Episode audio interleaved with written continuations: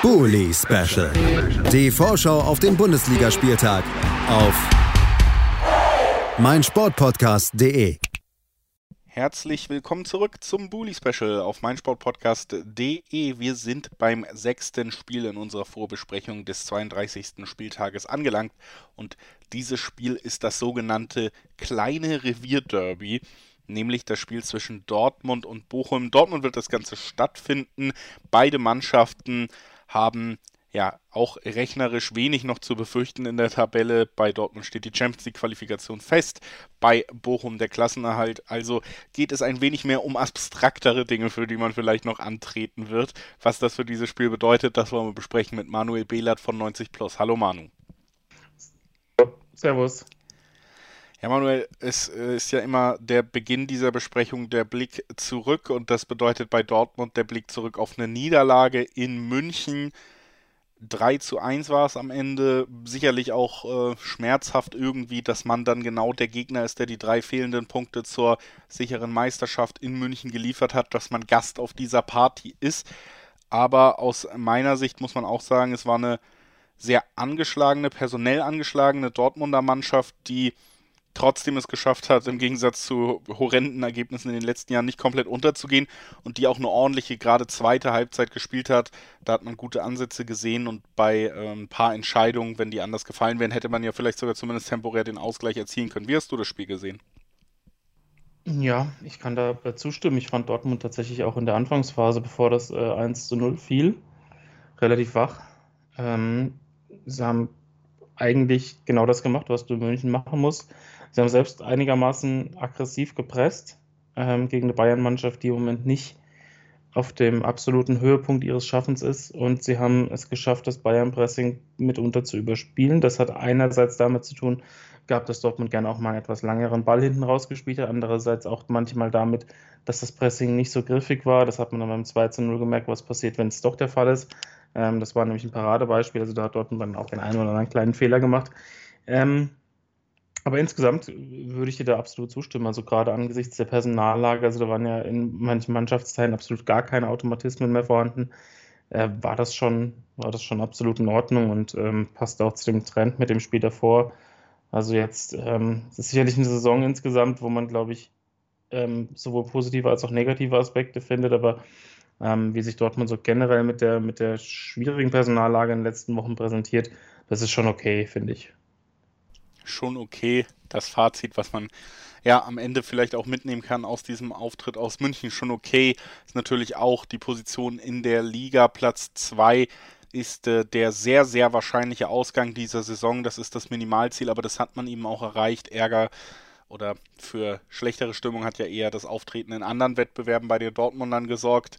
Bochum hingegen dürfte auch sehr zufrieden sein mit der gesamten Saison wie gesagt, werden als Aufsteiger die Klasse halten. Das ist ja auch nicht immer selbstverständlich und haben das auch relativ stressfrei und souverän getan. Das äh, eben auch noch vielleicht äh, zusätzlich erwähnenswert bei dem Gegner von Borussia Dortmund an diesem Wochenende.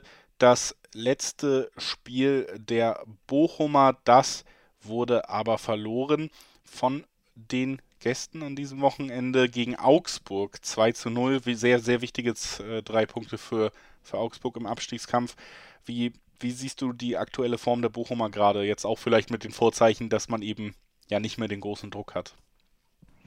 Ja, man merkt schon ein bisschen seit dem Auswärtssieg in Hoffenheim, ähm, dass, dass da so ein bisschen was fehlt. Also danach gab es noch ein 0 zu 0 gegen Leverkusen, was ähm, absolut als Erfolg zu werten ist, aber das 0-3 in Freiburg und jetzt das 0-2 gegen Augsburg, da hat es schon an essentiellen Dingen gefehlt. Es hat, ähm, der Klassenhalt war gerade auch in Freiburg noch nicht sicher. Ähm, es sind jetzt, glaube ich, acht Punkte bei drei Spielen. Und da unten gibt es auch noch direkte Duelle. Also das, das ist, äh, auch wenn es rechnerisch bin, gerade nicht sicher, ob das schon 100% fix ist. Ähm, trotzdem ähm, hat Bochum den, das Gefühl des sicheren Klassenhalts. Und ähm, ich glaube schon, dass Bochum eine Mannschaft ist, das hat man auch an der Spielweise gesehen, die in dieser Saison für das Erreichen der eigenen Ziele extrem viel investieren musste. Also sie mussten ähm, teilweise über das Limit gehen, ähm, um Punkte zu holen. Sie hatten eine hohe Belastung, sicherlich jetzt nicht so einen breiten Kader, wie es Teams haben, die jetzt schon mehrere Jahre in der Bundesliga spielen. Deswegen ist so ein leichter Spannungsabfall oder einfach auch ein Abfall in der Leistungsfähigkeit äh, nach hoher Belastung. Ähm, auch Bochum hatte zwischendurch Verletzungssorgen und hat ähm, einige Schlüsselspieler ersetzen müssen. Ist schon irgendwie verständlich. Ähm, bezeichnend auch, dass die Bochumer Fans die Mannschaft nach der 0 zu 3 Pleite in, in Freiburg gefeiert hat in der Kurve. Also die wissen ganz genau, dass das im, im Anbetracht dessen, was die Mannschaft ähm, für Potenzial hat, schon, schon so ziemlich das Optimum ist, ähm, was Bochum rausholt. Vor allem wurden da relativ schnell die Schlüsse aus den problematischen Spielen in der Hinrunde gezogen, wo es dann ähm, eben mal über einen längeren Zeitraum hinweg schwierig war, wo sie gegen Hertha, Bayern, Leipzig ähm, in kurzem Zeitraum verloren haben, teilweise auch deutlich, deutlich verloren haben. Ähm, da wurde diese, ähm, diese, diese Naivität relativ schnell abgestellt, mit sehr, sehr viel mehr Arbeit, äh, noch mehr Arbeit gegen den Ball kaschiert, ähm, die fehlende Erfahrung mit, mitunter. Also das war, war, schon eine Saison, in der die Entwicklungskurve deutlich zu sehen war ähm, und in der am Ende auch dann der verdiente Klassenhalt steht. Nur was eben sichtbar ist in den letzten Wochen, es, ist, ähm, es funktioniert nicht mehr so viel gegen Augsburg, war das gerade nach vorne sehr, sehr ideenlos. Also Augsburg hat sicherlich nicht das beste Auswärtsspiel ihrer Geschichte gemacht.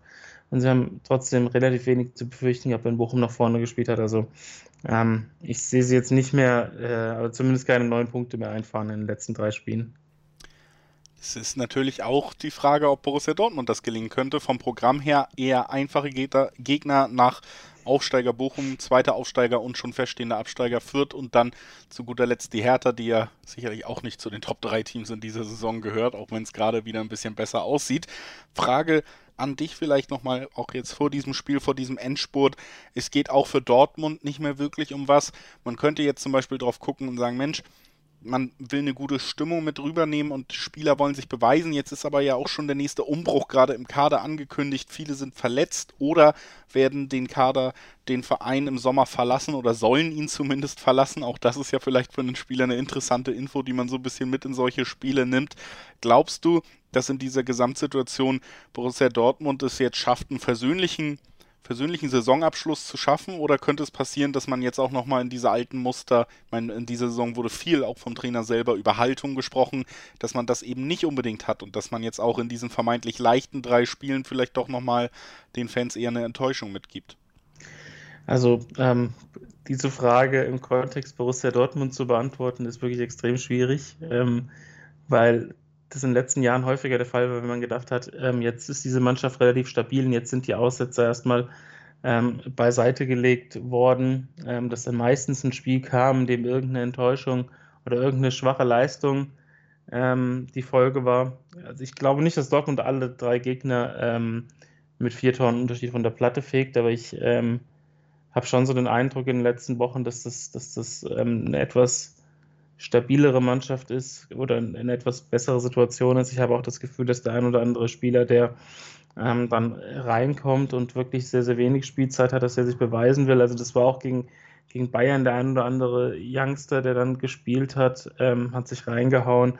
Jetzt ähm, gibt es natürlich dann auch die Möglichkeit, vielleicht den gerade aus der, aus der Jugend oder aus dem aus der Schnittstelle zweite, erste Mannschaft, ähm, den ein oder anderen Spieler noch mal ein paar Minuten zu testen und zu sehen, wie er sich ähm, unter der Bundesliga-Luft oder in, während mit der Bundesliga-Luft macht. Also ich glaube schon, dass es eine Situation ist, ähm, die, die ganz okay für Dortmund ist, weil man auch schon ähm, im Gegensatz zu anderen Saisons vor wenigen Wochen relativ klar in der Saisonanalyse war und, und jeder genau weiß, welche Marschroute jetzt ausgegeben ist und auch die ersten ähm, Personalmeldungen für die nächste Saison schon klar sind, beziehungsweise es gab ja nur mit Süle in Anführungszeichen eine Bestätigung, aber die anderen stehen ja aus. Ähm, ich denke, das wird dann entsprechend auch erst der Fall sein, gerade bei Schlotterbeck, wenn, wenn Freiburg ähm, die Saison zu Ende gespielt hat, weil die, für die geht es ja noch um richtig was. Ähm, aber insgesamt denke ich, dass Dortmund schon äh, sieben bis neun Punkte noch holen wird und dass man dann zumindest einigermaßen ähm, am letzten Spieltag, letzten Spieltag gegen Hertha ist ein Heimspiel, glaube ich, ne? Da ja. könnte man dann, äh, ja, da kann man wenigstens noch ein bisschen mit einem persönlichen Gefühl aus der, aus der Nummer rausgehen und nach vorne blicken. Das wäre fast schon ein Novum aus Borussia Dortmund Sicht. Lass uns noch gemeinsam tippen. Was glaubst du, wie geht dieses Spiel denn jetzt aus? Naja, ähm, Bochum war in den letzten beiden Spielen offensiv unglaublich harmlos. Das ist aber kein Indikator dafür, dass es gegen Dortmund kein Tor schießt. Also deswegen sage ich, Dortmund gewinnt 3 zu 1. Ja, würde ich unterschreiben. Ich glaube auch im Endeffekt ähm, kann man da vielleicht, im Notfall schießt Dortmund ein Eigentor um dieses Ergebnis herzustellen, äh, so wie die Verteidigung teilweise haarsträubende Fehler sich immer wieder geleistet hat in dieser Saison, würde ich das einfach nie ausschließen, dass es auch ein Gegentor gibt, aber den Sieg, gerade auch weil man das Hinspiel im kleinen Revierderby in Anführungszeichen nicht gewonnen konnt, äh, gewinnen konnte, auch am letzten Spieltag jetzt verloren hat, jetzt zu Hause ist, da wird man alles geben, um zu gewinnen. Und dann reicht es auch mit der Klasse gegen vielleicht schon etwas müde Bochumer, wie du auch erklärt hast. Vielen Dank an Manuel Behlert von 90 Plus, dass er heute bei uns war. Danke dir, Manu. Gerne. Und wir machen nach einer kurzen Pause den Sprung zum Topspiel. Freiburg gegen Hoffenheim. Und Freiburg, für die geht es noch um eine ganze Menge, hat Manuel Behlert gerade schon gesagt. Was das alles ist, das besprechen wir nach einer ganz kurzen Pause. Bully Special. Die Vorschau auf den Bundesligaspieltag auf meinsportpodcast.de